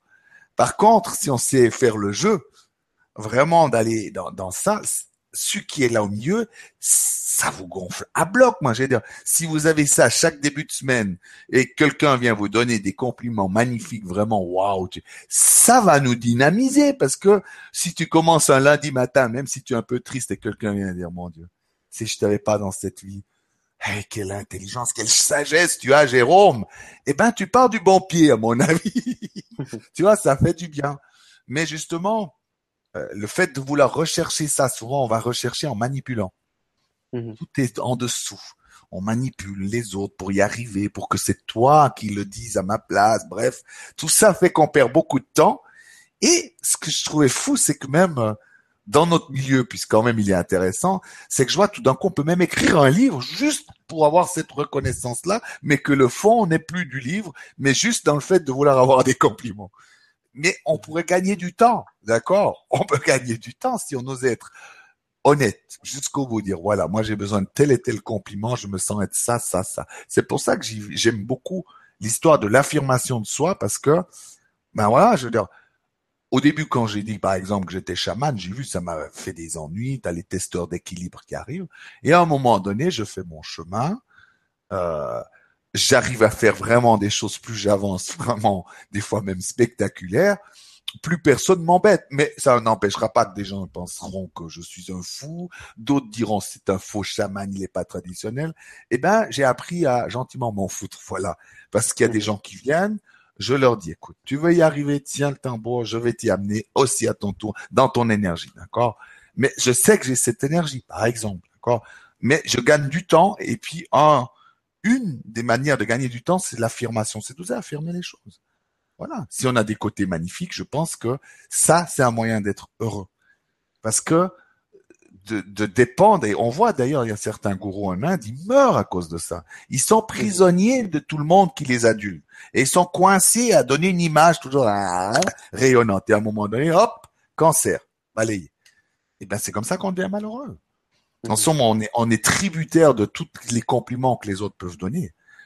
Bien que j'aimerais un monde où on puisse plus naturellement se donner des compliments, dire ah ouais t'as été brillant, vraiment merci beaucoup. Euh, c'est quand même pas compliqué. On pourrait sauver même des vies. et on, et on croit qu'en faisant ça, en plus, c'est pas être spirituel, mais c'est être faux cul ou je sais pas quoi, hypocrite, de donner des, des belles choses aux autres. Je veux dire, j'en reviens pas. Et j'ai été le premier à penser des choses comme ça. C'est qu'en on a, on, a nouveau à apprendre. Il vaut mieux de temps en temps voir qu'on est hypocrite parce qu'on n'arrive pas tout à fait à être totalement dans l'amour, mais au moins d'apprendre, que se donner la raison en disant oui bon, il a qu'à savoir que je l'aime parce que je suis dans l'amour inconditionnel. Bref, ce genre de discours intellectuel qui fait que des malheureux. Et ça rend très vite malade et dans les énergies nouvelles sur Terre, comme les vibrations changent, ça va beaucoup plus vite. Moi, je remarque les résistances. Quand on juge, c'est direct. Moi, je sens sur mon corps physique c'est de plus en plus direct. Donc du coup, toutes ces petites choses, euh, on les ressent de plus en plus quand elles sont dans la résistance, quand elles sont sous l'ego. Vraiment. Mhm. Ouais. Et c'est vrai que moi aussi, hein, comme tout le monde, pendant pas mal de temps, j'ai commencé à m'intéresser à qu'est-ce que je peux faire pour euh, améliorer mon, mon, mon, quotidien, quoi, mon, mon, moral. Et, et, il y avait toujours ce truc qu'on revoit de partout et qui est très intéressant, cette histoire de, de non-jugement, tu sais, de, mm. de, de, de, ne pas s'auto-juger, tout ça. Ça a été une étape pour moi, effectivement, qui m'a servi, puisqu'une étape est faite pour être utile, mais et, et de plus en plus, j'entre dans quelque chose de nouveau, je trouve qu'il fonctionne beaucoup mieux, c'est euh, d'aller au-delà de ça, c'est-à-dire d'aller dans quelque chose qui serait de ne plus continuer de me juger pour mes jugements ou mes auto-jugements encore présents. pas mal. C'est le, le truc, oui, de ne plus avoir peur de ma peur. Non, mais c'est vrai, c'est que on se juge nos jugements, c'est pas mal. C'est exactement ça. J'ai trouvé que très très bon. J'ai j'ai reçu ça de, de mes guides il y a il y a pas quatre semaines, donc c'est très très récent. Tu vois, j'étais en train de faire un entretien individuel avec quelqu'un et d'un coup ça me tombe, mais alors euh, comme une douche de lumière et ça a été la la révélation parce que j'étais en train de parler et je, je m'entends en même temps. Je me dis mais je suis en train de tenir un truc énorme quoi, tu vois. Et c'est mm. et, et je pense que pour euh, verrouiller en quelque sorte, on pourra pas le verrouiller vraiment, mais c'est une image. Hein, pour essayer de, de, de, de, de entre guillemets de verrouiller ce qu'on appelle l'ego, eh bien, parce que tu vois, d'abord, tu as l'ego normal, l'ego cartésien qui va juger par rapport à des trucs cartésiens. Après, tu entres dans la spiritualité, donc tu as un nouvel ego qui va juger des trucs de ta spiritualité qui est pas en place. Donc ça devait juste déplacer le problème. C'est-à-dire que tu te jugeais avant pour des trucs, euh, voilà, de telle ou telle valeur. Maintenant, c'est tu te juges par rapport à tes jugements. Tu vois, tu te juges par rapport à tes auto-jugements, tu te juges parce que, euh, on va regarder un petit peu les questions tout à l'heure, tu te juges parce que euh, tu es en dépression, tu te juges parce que tu as une émotion ce matin, tu te juges parce que tu as pleuré ce matin. Enfin, encore et toujours coincé ah, dans, dans, dans, dans, Ouais, ouais, mais il nous, il nous, il nous prend en tenaille, tu vois, en quelque sorte, et toujours dans cette tenaille, et que tu sois dans la spiritualité ou pas, comme tu disais, le maître zen qui finit avec un cancer. Ça, ça change pas grand chose en somme au bout du compte. ben ouais, on déplace le problème, c'est-à-dire que on juge de nouvelles choses, de nouvelles valeurs, mais ça continue. Hein. Ça va pas, je suis pas assez parfait, je suis pas assez ceci, je suis pas assez cela. Alors, au lieu, au lieu de, de, de, de comme tu disais, de, de, de plutôt. Et puis en plus, c'est souvent très Hollywood l'ego, tu vois, c'est très euh, Hollywood, mais Hollywood dramatique tout le temps. Il y a rien, la plupart du temps, de, de, de très vrai là-dedans. C'est très romancé à chaque fois, comme on peut voir. Ouais, tu vois, c'est très floconneux, quoi. C'est, je veux dire, ça t'invente déjà des problèmes alors qu'il n'y aura pas de problème euh, nécessairement. Tu vois, c'est tout le temps Peut-être aussi ouais, pour les spectateurs, parce que c'est vrai qu'on a parlé beaucoup de Lego. Alors, je dois avoir une vidéo, mais s'il y en a, il y en a une de Joanne euh, qui est très bien là-dessus sur Lego. Euh, Joanne Razanama, il faut aller voir sous Santé Globale 11 sur YouTube. Euh, comme ça, les gens auront une vision de Lego. Je veux pas tout la développer parce que j'en ai quand même pour un petit moment après, mais c'est important d'avoir une vision déjà autre de Lego, nouvelle, plus concrète mm. et surtout après comment le travailler. Parce que euh, il y a un moyen de savoir comment il fait dans son juste dans le corps physique quoi. C'est pour le flairer, moi je le flaire. Par exemple, j'ai vu que quand j'ai des très bonnes journées, arrive 4 heures, 4 heures et demie, je sais pertinemment comment il va faire. Il va me trouver un gros truc à travailler qui va me faire une grosse angoisse. Donc, au lieu d'être joyeux, en trois secondes, il pèse sur le bouton, tac. Et tout d'un coup, oh, oui, merde, n'y arriverai pas. Je vois que c'est encore trop. Et du coup, au lieu de me coucher dans la joie, la bonne humeur, eh ben, la soirée va déjà être dans la mauvaise humeur. Et l'ego fait tout le temps comme ça.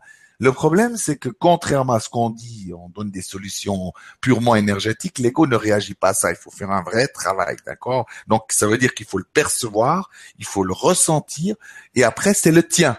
Le tien n'est pas le mien, c'est que le tien a des techniques et le mien a des techniques. Et eh bien, il faut voir. En général, ça ressemble beaucoup à ce qu'on a fait avec les parents, mais s'améliore aussi. Il apprend. Donc, du coup, c'est important de voir, même dans nos comportements, pourquoi au moment où on est bien, euh, on fait certains gestes ou euh, qu'est-ce qui fait que tout d'un coup, quand je suis dans ma puissance, tout d'un coup, je redeviens à nouveau un enfant? Parce que l'ego là derrière pèse sur le bouton peur, insécurité. Donc du coup, c'est bien de le voir comment il fait parce qu'on peut déjouer ses plans. Mais le but, c'est quand même de pacifier parce que bon, ça c'est un peu la grosse révélation. En somme, c'est que l'ego ne disparaîtra pas quand on meurt parce qu'en réalité, comme je disais, c'est Oh, je vais quand même l'expliquer un petit peu, comme ça, les gens, mhm. en, vitesse, d'accord? Alors, disons que le, jour où j'avais reçu l'enseignement de, de, de Johan, il faut, les gens pourront aller voir parce que c'est vraiment très bien détaillé tout ça. Alors que moi j'étais, je faisais de l'astronomie, euh, le guide m'a expliqué euh, la même version, en somme, vue d'un autre angle, d'accord? Il me disait, imagine que que ton ego c'est le euh, que euh, alors non, il me disait, imagine, d'accord, euh, le système solaire, d'accord, le Soleil c'est comme ton centre. Tu vois qu'il y a des planètes dans le système solaire, des astéroïdes, des comètes, et tout ça, si tu regardes bien, est très harmonieux. D'accord? Qu'est-ce qui fait que ça, ça va pas dans tout l'univers? Qu'est-ce qui fait que mes cellules sont là? D'accord? Il y a bel et bien quelque chose qu'on appelle la gravité universelle. En mhm. somme, l'ego à la base, c'est ça. C'est une énergie neutre qui maintient en cohésion tous les corps et qui fait que le système solaire en lui-même est quelque chose d'unique, d'accord? Donc les guides ont la même énergie, mais simplement ils appellent pas ça ego, c'est une force, d'accord? Mais nous sur Terre, bah, à un moment donné de la vie sur Terre, il y a très longtemps, ça aussi je dirais pas tout à fait les dates, comme ça on va pas rentrer dans des polémiques, mais disons il y a très très longtemps, un peu comme dans Star Wars, c'est qu'à un moment donné, avec la peur, en tant que créateur, on s'est coupé en somme du monde spirituel. Et on a condensé cette énergie, d'accord, pour en faire comme une deuxième âme et de la conditionner, en somme, de lui donner un nouveau programme. Protège-moi contre la vie, protège-moi contre les maladies, contre la femme, les animaux. Et après dix millénaires, maintenant, on est avec un immense mastodon qui règne sur la terre et sur nous, d'accord?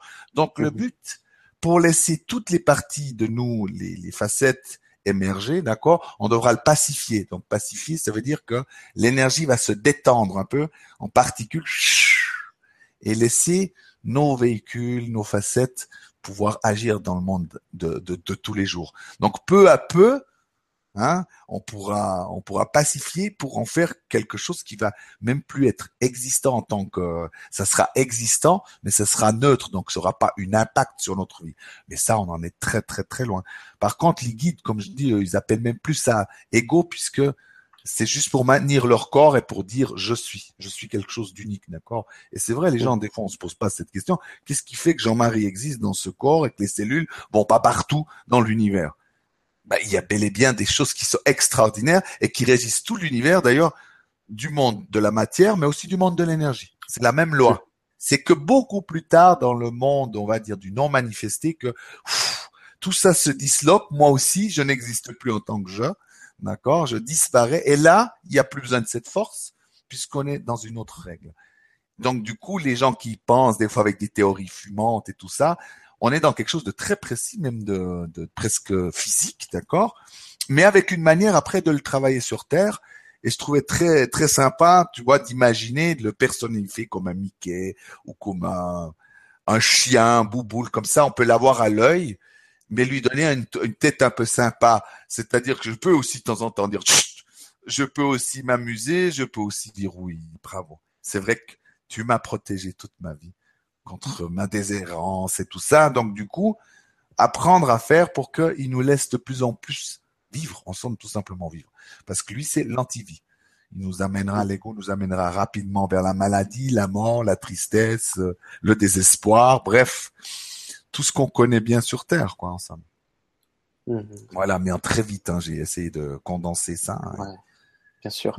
Bon ben, euh, on va peut-être prendre quelques questions pour terminer parce que je vois que le temps, le temps passe pas mal. Donc il y a énormément, je les lis pas tous. Il y a beaucoup de remerciements euh, pour euh, ta transparence, ton authenticité. Les gens sont sont épatés parce que c'est c'est pas souvent, on l'a dit tout à l'heure, que que qu'on dit tout, tu sais, qu'on qu'on ose dire les choses telles qu'elles sont. Et il y a énormément de de commentaires qui vont tous dans ce sens-là. Donc ben, je, je, te le dis pour commencer. Oh, ça fait du bien. ça fait toujours du bien. Alors, je vais reprendre la question que j'ai vue tout à l'heure. Donc, il y a une question d'Angélique qui nous dit En arrêt maladie, burn-out depuis neuf mois, j'ai du mal à ne pas culpabiliser, d'avoir du mal à envisager de retourner travailler. Comment gérer cette culpabilité?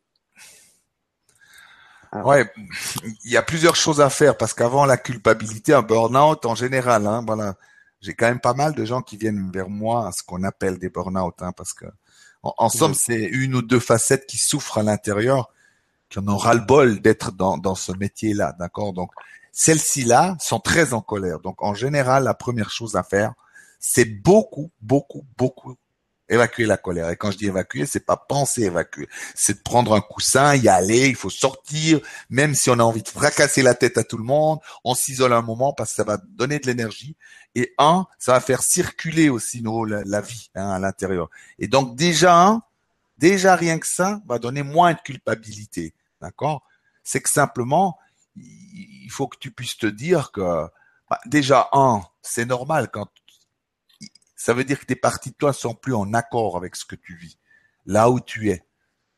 Donc c'est difficile de d'y retourner après une maladie.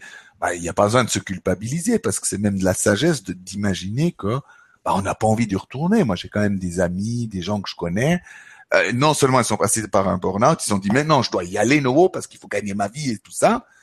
Et j'ai dit mais si tu te posais quand même la question, est-ce que tu es bien là? Est-ce que c'est ta vie? Donc il n'y a pas à se culpabiliser parce que normalement quelqu'un de sain n'aura pas envie de retourner retravailler là où il a tellement souffert. C'est normal. C'est dans notre société. Il faut vite que les gens aillent vite dedans nouveau. Il faut que tu sois nouveau opérationnel et que tu montres que tout va bien, qu'en somme, ce n'était qu'un passage à vide. Mais c'est plus qu'un passage à vide. C'est un mhm. signe de l'intérieur qui dit, mais est-ce que tu es au bon endroit avec les bonnes personnes? Tu vois, on, connaît la chanson, j'aurais voulu être un artiste. Bah, elle représente quand même quelque chose, c'est que tout d'un coup on est euh, on n'est pas dans la bonne vie, donc du coup on souffre, d'accord? Ça, ce serait peut-être la première question aussi, avant de se culpabiliser, de que tu puisses te poser et puis vraiment évacue. Il faut évacuer, vraiment. Si tu le fais bien, tu verras, tu vas vraiment bien pleurer après, mais autrement parce qu'il y a beaucoup de violence, de colère qu'on laisse jamais sortir aux gens qui ont vécu des, des burn-out ou des déprimes. J'arrive pas à comprendre, d'ailleurs. Mhm. Ça doit rester silencieux. Hein? Tu es déprimé, mais fais pas de vagues. voilà. Il faut pas alerter le monde qu'on est en, colère ensemble. Ouais, c'est ça aussi. Et puis de se respecter, tu vois, de, euh, comme tu dis, c'est c'est une bonne chose, tu vois, de, de, de ne plus y retourner, de, de, de s'écouter en quelque sorte, mais mais aussi de de, de, de, il y a beaucoup de notions qui, qui me plaisent, c'est de leur partager souvent, d'accueillir aussi beaucoup le rythme qui, qui, qui, est le leur au travers de ce qu'ils vivent, et euh, au même titre que les, euh, les, les expériences agréables, bah, celles des, des, des dépressions, burn-out qui sont moins agréables ont leur fonction, ont leur rôle, euh, pour pouvoir passer à autre chose euh, derrière, quoi, en quelque sorte, et, et, et toujours de, parce qu'on ne sait pas combien de temps ça va durer, ça va durer quelques mois, pour certains ça dure quelques années, par exemple, mmh. et, et, vraiment de, de, de, de, cette notion aussi de, de timing en quelque sorte, de, de, de, s'accorder du temps pour dans, dans tout ça, pour se retrouver, tu vois, pour faire justement ce, ce, cette, ce, ce, ce, travail de. Ça rejoint un petit peu ce que nous dit Jessica, qui nous dit euh, aussi qu'elle pleure tous les matins et que en entendant Jean-Marie, ça la rassure parce qu'apparemment c'est c'est pas anormal, tu vois, de, de réapprendre en quelque sorte que c'est une hygiène de d'exprimer de, ses, ses, émotions, comme tu disais, et de se donner aussi du temps dans cette dépression, ou peu importe comment on appelle ça, dans ce burn-out qui, qui, est le nôtre, parce qu'il n'est pas là pour rien, ce, cette phase de vie aussi, quoi. Non, non, c'est clair, il y a des facettes qui souffrent, il y a des, des choses qu'on a qu'on n'a pas qu'on n'a pas encore comprises. Après, bien sûr, quand on si on pleure tout le temps, ça veut dire qu'il y a trop de pleurs, d'accord, d'un côté. Donc, il manque, comme je dis, il y a toujours un duo. Mhm. Autant que tu pleures, autant que tu as des colères. Hein. La première, on pourrait dire, c'est la peur, qui va engendrer la colère et la tristesse. Mais la plupart du temps, si tu pleures beaucoup, ça veut dire que tu as autant à mettre en colère. Donc, il faut y aller pour les deux, et tu verras la suite. C'est qu'en faisant bien les deux, en général, on prend conscience de nouvelles choses. Tout d'un coup, on se dit, tiens, parce que des fois aussi, c'est, ça arrive dans un, un, job, il y a, y a quelqu'un qui ressemble à nos parents, un père ou une mère qui, qui mais que ça, on est tellement, sans dessus dessous, on n'arrive tellement pas à gérer qu'à un moment donné, on est obligé de fuir. C'est qu'il y a pas, voilà, c'est que ça nous rappelle notre enfance qu'on a déjà parti de la maison, donc on a envie de partir du travail. Donc ça montre précisément que c'est pas tout qui est moche, mais une chose qu'on arrive vraiment plus à gérer. Donc intéressant à voir. Hein. Moi, j'ai eu des gens, justement, c'était vraiment un conflit entre les parents. Ils vivaient la même chose, elle n'arrivait pas à gérer, jusqu'à ce qu'elle a pu faire avoir un nouveau comportement comme euh, elle aurait pu avoir à la maison, qui était simplement d'aller vers la personne, de dire, écoute, quand tu fais ça, moi, j'arrive plus à gérer, euh, je trouve que tu es vraiment tyrannique avec nous, bref, d'oser dire certaines vérités qu'elle n'a pas pu dire à l'époque. Et du coup, le boulot lui plaisait quand même, mais la relation c'est a été sur un autre chemin, d'accord? Ou alors, c'est plus du tout ta place. Moi, il y a un moment donné, je me suis dit, mais Jean-Marie, tu fous quoi là? Je suis sorti de la voiture, j'étais à Genève avec euh, avec mon attaché caisse. J'ai dit mais c'est fini là, c'est quoi ce, cette comédie que tu joues là au milieu là? Et j'ai fait comme ça. Je suis sorti de la voiture parce qu'il y a tellement de bouchons, c'est une ville de de fous aussi. J'ai fait ah, j'ai dit j'en ai marre. J'ai pris la voiture, je suis rentré puis je me suis mis à mon compte cette fois en faisant que ce que je fais maintenant. Donc, mais il faut des fois aller loin hein, pour qu'on on ait le déclic, qu'on ose faire ça. Ça, c'était juste pour donner un petit exemple. Alors, je vais reprendre une autre question. Alors, attends voir. Euh, quand on parlait tout à l'heure un petit peu, quand tu parlais, je crois, de, nourriture, du fait que euh, bah, tu manges euh, peut-être, je sais pas si tu as compris, mais tu manges peut-être encore de la viande de temps en temps, ce genre de choses, tu vois. Bien que moi je vois pas de mal avec ça comme tel, euh, encore que c'est pas le sujet du, du, du, jour, ça dépend toujours d'où d'où d'où les choses d'où les choses partent aussi quoi. Et puis c'était rigolo, il y avait un commentaire de quelqu'un qui disait euh, moi j'aime le taboulé et c'est son truc quoi. Donc tu vois, c'est pas grave. Hein, non, mais c'est pour moi, d'accord, dans, dans, une hygiène de vie, à un moment donné, bon, de toute façon, toute la planète, on ne pourra pas continuer à manger de la viande comme ça. Ça va droit dans le mur, et surtout de cette, ce genre de viande ou produits laitiers comme on a sur le marché. On est bien d'accord. Après, moi, je suis pas non plus parce que quand je vois certaines personnes qui sont déjà des véganes et tout ça, ils, viennent des véritables terroristes avec les autres en culpabilisant. Donc, on n'y arrive pas non plus comme ça. Moi, j'y vais mon bonhomme de chemin. J'ai déjà fait des jeûnes, donc j'ai été pratiquement végétarien pendant quatre ans. Alors, bien sûr, j'ai un côté très, on va dire, euh, comment on appelle ça, euh, les gens qui aiment les bonnes choses. Euh, je sais plus. Il y a un nom français pour ça, très joli d'ailleurs. Mais c'est vrai que quand je fais, voilà, je viens un stage, là, en tout d'un coup, je dis, ah bah tiens, lui, je sais qu'il va me faire un bon plat. Et, alors, je vais pas me culpabiliser. Moi, je suis pour la souplesse, d'accord? Euh, je, Tal avait enseigné euh, le docteur Christian Tal Chaler les trois V. Je trouvais ça vivant, mhm. végétal, mais un 20%, 15% varié. Donc, euh, même si tu as envie de prendre un whisky de temps à autre, je veux dire, ce qui va me tuer, c'est de prendre 3 litres de whisky, oui. Mais si je prends un whisky de temps à autre, ça va jamais me tuer. Après, même avec la viande, si c'est une viande saine, bio, d'accord, que j'ai envie de ça une fois par mois ou deux, c'est ok, d'accord.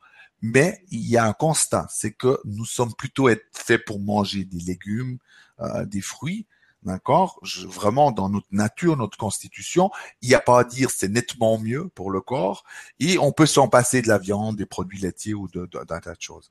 Maintenant, moi je suis pour la souplesse et ça sert à rien de se culpabiliser. Euh, les gens qui arrivent tant mieux. Euh, euh, mais comme je dis, il n'y a pas que ça qui compte parce que il faut pas croire si tu gardes les émotions de violence, de colère à l'intérieur et que tu manges des salades, tu intoxiques la salade aussi. Donc il faut bah avoir une vision globale et la tolérance parce que je peux t'accueillir en disant ok c'est pas grave, je vais pas te juger en disant ah, ah t'as vu? Parce que ça souvent on devient sectaire, c'est-à-dire que tout d'un coup on devient on somme nos frustrations, nos colères, on va les sortir avec une discipline qu'on maîtrise ça peut être l'alimentation ou autre chose, mais on devient des véritables guerriers en disant oui, mais c'est pas normal parce que si tu manges ça encore, tu es vraiment nul. Euh, de toute façon, tu peux pas être spirituel si tu es comme ça. D'accord? Et j'en ai entendu qui parlent comme ça. Donc du coup, ces gens-là se rendent même pas compte non seulement qu'ils sont sectaires, mais qu'ils ont un, un flot de haine, de colère qui sortent de leur bouche, qui nous empoisonne. Donc du coup, qui les empoisonne aussi. D'accord? Donc après, non, il faut pas se culpabiliser. Moi, chacun fait comme il l'entend, mais disons effectivement, il y a quand même une lignée dans laquelle l'humanité se dirige, parce que euh, si on est 15 milliards sur cette planète, et ça sera très vite là, à un moment donné, il y a largement assez à manger pour toute la planète. Mais c'est clair, si ça va vers plus de viande, et surtout comme on fait sur cette planète avec la viande et les animaux, c'est, c'est pas supportable. C'est, c'est un véritable massacre, c'est un non-respect de la vie. Donc ça va pas. Après, on va pas dire à des gens qui sont en Afrique qui vont chasser leur, euh, leurs zébus ou, leur, euh, leur nourriture qu'il faut comment il faut faire, d'accord? Parce que ceux-là c'est pas le problème. Ils sont plus équilibrés et ils respectent la planète. Nous en Occident, on est venu dans une telle démesure dans tout et c'est ça qui joue pas. D'ailleurs même dans les fruits et les légumes, je dirais, de mettre 40 couches de, pesticides sur une pomme, euh, je sais plus ce qu'est la naturelle non plus, tu vois. C'est dans l'esprit qu'il y a quelque chose qui joue plus, quoi. Mmh. Ouais, voilà, j'avais pris ce commentaire parce que je trouvais que c'était important qu'on mette l'accent sur le fait que la culpabilité euh, qu'on peut éventuellement rajouter par-dessus le fait que moi je mange encore du poisson ou de la viande, c'est encore pire euh, que, que tu, tu, vois ce que je veux ah dire? c'est, c'est, c'est, Tu démultiplies le truc et ça nous donne euh, l'amertume, la colère, la frustration, donc ça te pollue encore plus de toute façon. Ah oui, mais c'est un levier qui est très, qui est non négligeable, tu vois. C'est cette, euh, c'est, mais c'est cette croyance, quoi, être convaincu que c'est que ce produit est mauvais, que je suis une personne mauvaise parce que je mange encore ce truc mauvais, et puis comme ça, tu es sûr que ça va ça, pas. Ça en rajoute des couches. Voilà, donc toujours encore cette histoire, moi je trouve qui est intéressant, c'est qu'effectivement, comme tu dis, il y a, y, a, y, a, y, a, y a des choses qui, qui, qui, sont destinées à être changées, mais de, de qu'on se rappelle toujours, je trouve c'est important que chacun a son propre rythme, chacun aussi sa propre biologie initiale, on est tous pas taillés pour faire du saut du jour au lendemain, c'est vrai que je l'avais pris ce petit commentaire, parce qu'effectivement, euh, c'est important de, de, rajouter ce 20%, comme disait Tal, ce 15-20% de, de vivant, quoi de, de, de fin vivant pour les légumes, mais aussi le côté vivant dans le sens de rester vivant soi-même, varié, de tu vois, de pas devenir euh, euh, comme tu disais. Euh, mais non, ça peut être que quelqu'un est vraiment vegan. Mais moi, je vois les, les véritables véganes et végétariens, mais qui ont déjà fait un bon bout du travail, on voit même pas qu'ils le sont. C'est que ils n'ont pas besoin de le dire, de de te montrer combien tu es mauvais et tout ça. Euh, voilà, parce que ça, c'est c'est sain. C'est-à-dire, tu peux être une table, même les gens verraient pas que tu tu manges pas comme eux. Voilà, tellement. Justement tu es déjà dans l'acceptation et dans le fait d'être aussi euh, aimant envers les autres sur leur chemin. Parce que comme je dis il y a des endroits moi je dis très bien aux gens vous voyez là dans ce domaine-là vous avez déjà plus d'avance que moi. Et puis là j'en ai plus tout simplement parce que c'est comme ça c'est pas grave. On, s'apprend mutuellement les uns les autres et et on est différents c'est clair mais euh, ça c'était surtout dans l'esprit aussi de, de, de, de respecter la planète, le monde animal et tout, et l'être humain aussi. C'est dans ce sens-là. Mais c'est vrai que le varié, euh, voilà, voilà, je suis épicurien, c'est ça que je cherchais avant. Je... Oui, c'est ça, ouais. Alors c'est clair, des fois je vais, je, tombe toujours sur des endroits où il y a des super restaurants. Je peux arriver, c'est incroyable, j'arrive dans une ville, je vais tomber droit sur le chocolier, chocolatier de la ville de Lille. Donc euh, avec, c'est presque une bijouterie tellement il y a de choses dedans. Donc effectivement, j'ai j'ai pas envie de m'en passer à vie. Par contre, de mieux mesurer, c'est bien des fois parce que j'ai des périodes où où je trouve que euh, voilà, hein, j'exagère un peu. c'est ma nature des fois. Alors, j'ai pu gérer pas mal de choses, mais dans d'autres, c'est comme ça. Je vais prendre une, une, dernière question. On pourra pas toutes les prendre, il y en a pas mal, mais euh, je vais prendre une dernière question, puis après tranquillement on essaiera de, de se diriger vers, vers, un mot de la fin. Euh, C'était Jessica qui, donc c'est un peu toujours la même question, mais celle-là est un peu particulière, qui, qui, qui, demande que faire dans le cas d'une dépression datant de la petite enfance, depuis le départ, quoi. Ouais, que faire? C'est difficile comme ça d'en donner. Non, mais là il faut il faut un bon thérapeute. Il faut vraiment euh, faire quelque chose. Il n'y a pas besoin de beaucoup. Il faut juste taper qu'est-ce qui s'est passé précisément, euh, quelle partie de toi souffre encore. Euh, deuxièmement, quelle émotion reste? Parce que souvent les gens qui sont déprimés, ils ont des très grosses émotions qui restent à l'intérieur, d'accord? Et là, en général, la conscience se déploie. Et puis après, quoi faire précisément pour penser la plaie? Parce que tu as un besoin qui a besoin d'être comblé. Et puis ça, seul toi peux l'avoir ou, en étant accompagné, mais pas avec des théories fumantes en disant oui, il faut de l'amour, parce que ça, ça veut rien dire. C'est, c'est précisément, voilà, qu'est-ce que tu as besoin de tel et tel compliment, qu'on te caresse les cheveux à gauche, comme ça, ou quelque chose de précis qui va réparer pour que tu puisses, comme je dis, c'est pas une question d'être, qui a besoin de beaucoup. Il faut être juste, aller droit au but, parce que souvent, on, on tourne autour du pot, euh, et beaucoup de, de thérapeutes des fois en font trop. Il faut aller droit au but. Voilà. Mais effectivement, avec tout ce que j'ai déjà donné ce soir, il y a déjà un moyen d'être mieux. D'accord?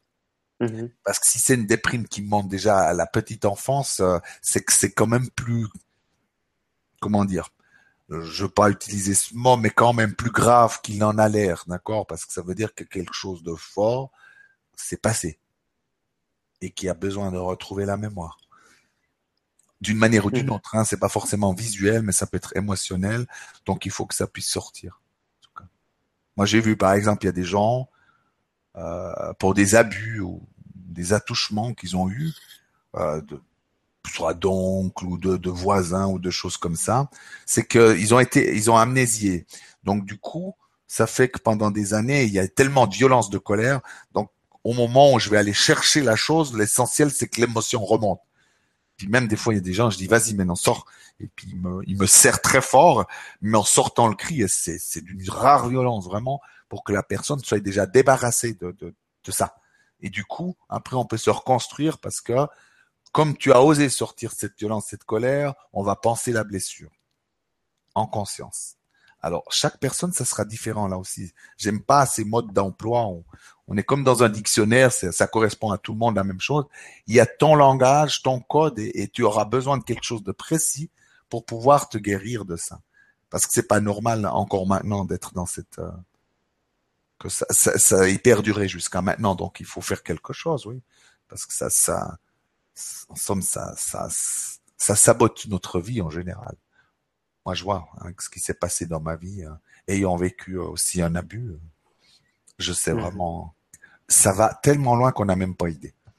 Mais c'est pas toujours décelable en image, ça peut être décelable sur le corps ou sur nos états d'âme, c'est qu'on a toujours un côté très déprimé ou, ou, notre corps qui qui se rétracte tout seul ou qui se contracte comme ça et des fois on sait même pas au début ce qui se passe quoi.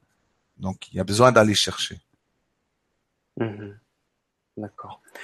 Bon, ben, on arrive un peu sur la fin. Je pense qu'on va conclure parce qu'on pourrait en parler effectivement des heures. C'est un vaste sujet, euh, fort intéressant d'ailleurs.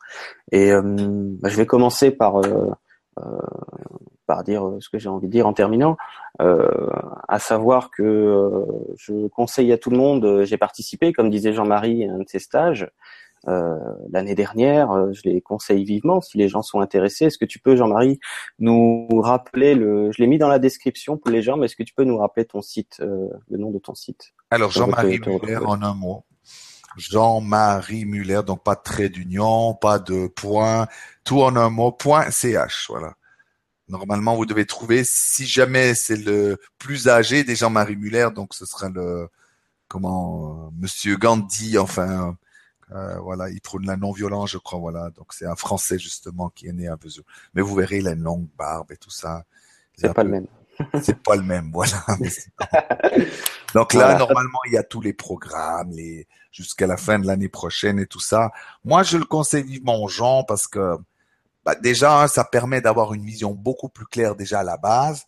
Après, si vous avez le courage, vous pouvez directement travailler un gros truc. Hein. Moi, je dis aux gens, levez la main, venez avec une problématique, je vous ferai une lecture. Euh, voilà, quelle facette est là, euh, quelle émotion faut travailler, voir en direct le plus possible.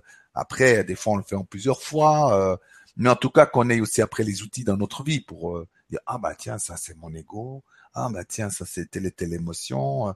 Des fois, des choses toutes simples qu'on a nouveau besoin de savoir comment ça fonctionne pour y arriver. Alors c'est clair, c'est un peu, c'est des tâches qui sont pas toujours faciles parce que comme on travaille sur soi, mais en même temps, il y a aussi les moments extraordinaires et magiques. Il y a les deux où, où qu'on a besoin, en somme, on a besoin à nouveau d'oser passer au travers des choses. Au lieu de les fuir, on va passer au travers et de voir qu'on est là, qu'on arrive à monter, descendre, euh, comme quand on était enfant, en somme, qu'on va pas rester. C'est pas parce que vous allez chercher une grosse souffrance qu'on va rester coincé dans la vie. On peut ressortir droit après, comme ça, vous donnez déjà à votre ego un signe comme à vos cellules, comme quoi c'est pas vrai. On reste pas dedans si on va chercher la souffrance. Mais d'ailleurs, dans les traits en somme, c'est tout aussi vrai dans les traits lumineux, dans ce qu'on a, où on doit être grand et flamboyant et merveilleux. On a terriblement peur et ça nous pose problème aussi. Donc, hein. mmh. donc là, au moins, on peut vraiment bien apprendre de tout ça et, pour les plus courageux, directement de demander, gagner du temps mmh. et de l'argent aussi parce que c'est un investissement quand même. Il mmh. faut rentabiliser quand on veut faire un travail sur soi. Il faut rentabiliser. Donc, il faut venir avec les questions, dire voilà, moi, je veux travailler, je veux que ça, ça disparaisse dans ma vie. Voilà. C'est là, tac, tac, tac. Et on y va. ok, donc il y a le lien, de toute façon, je l'aurais mis dans la description. J'ai aussi mis le lien de ta chaîne YouTube. J'invite vraiment les gens à aller regarder euh, ce que tu as fait. Les vidéos sont très intéressantes. On peut retrouver dans les vidéos un peu plus anciennes certaines conférences d'ailleurs que tu avais filmées aussi. Oui, oui. Oui, il euh, reste encore pas mal de matière euh, pour qui voilà il y a déjà beaucoup de choses là-dedans, des exercices, euh, des choses que je réexplique. Moi, je trouve déjà qu'il y a bien de la matière pour euh, ouais, pour s'informer, pour faire certains exercices déjà, pour faire des beaucoup de premiers pas déjà. Voilà, exactement. Donc, euh, ça pourrait bien compléter effectivement ce qu'on ce qu'on a amorcé un petit peu dans cette émission ce soir. Euh, voilà. Sinon, qu'est-ce que j'ai encore à vous dire Avant que j'oublie, je, je, je vous rappelle que mercredi prochain, euh, Sandra Louzeden sera aussi là à 20h en direct pour euh, parler d'un sujet qui s'appellera Retrouver euh, votre essence, donc je vous le rappelle. Et je vais laisser le mot de la fin à Jean-Marie par rapport à ce qu'il veut nous dire en terminant. Je vous remercie à tous de votre présence, à Jean-Marie d'avoir accepté cette invitation qui me va droit au cœur, vraiment.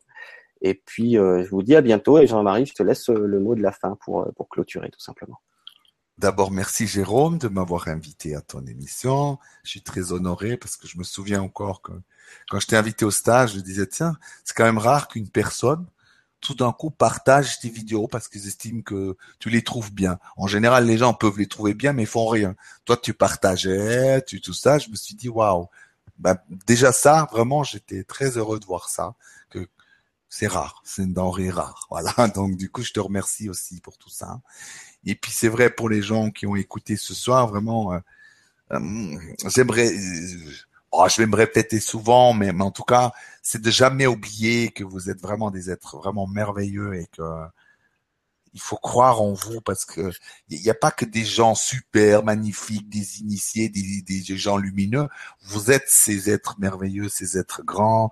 Euh, quand on parle même de ces maîtres, ces grands êtres spirituels, vous êtes comme ces êtres-là aussi. Donc du coup, euh, osez prendre votre place, ne lâchez jamais euh, vos, vos, comment dire vos, vos rêves, vos idées, euh, quand même si ça paraît des fois au départ farfelu, vraiment d'oser d'oser se sentir grand, merveilleux et ces êtres d'amour et, parfois de, laisser un peu de côté les gens toujours bien pensants qui vont penser à votre place. Et ça, ça me semble important. Et puis oser. Oser le risque de vivre, de, de suivre votre intuition, de, de partir à un moment donné quand il est temps, que ce soit même mon couple, au travail. Je dis pas qu'il faut tout abandonner forcément, mais bah, doser le risque quand même, euh, ou alors si c'est l'inverse, doser le risque d'être avec quelqu'un. Bref, de pas vous cantonner euh, à un tout petit rôle et puis en attendant juste euh, que le temps passe, quoi. Parce que c'est vrai que je suis persuadé quand je vois avec mes yeux aussi de médium les, les, les, ce que les gens ont apporté comme cadeau, c'est souvent, souvent bien plus grand qu'ils peuvent même l'imaginer, et ça fait peur d'apporter ces cadeaux. Croyez-moi, ce qu'on est en train de voir sur Terre, c'est vraiment que le tout début. Les gens arrivent avec ces potentiels et des choses tellement extraordinaires, et, vous en faites tous partie. J'en suis convaincu. Voilà. Puis je vous souhaite une magnifique nuit à tous. Euh, faites de beaux rêves. Merci beaucoup, Jean-Marie. À bientôt, tout le monde. Merci. Au revoir.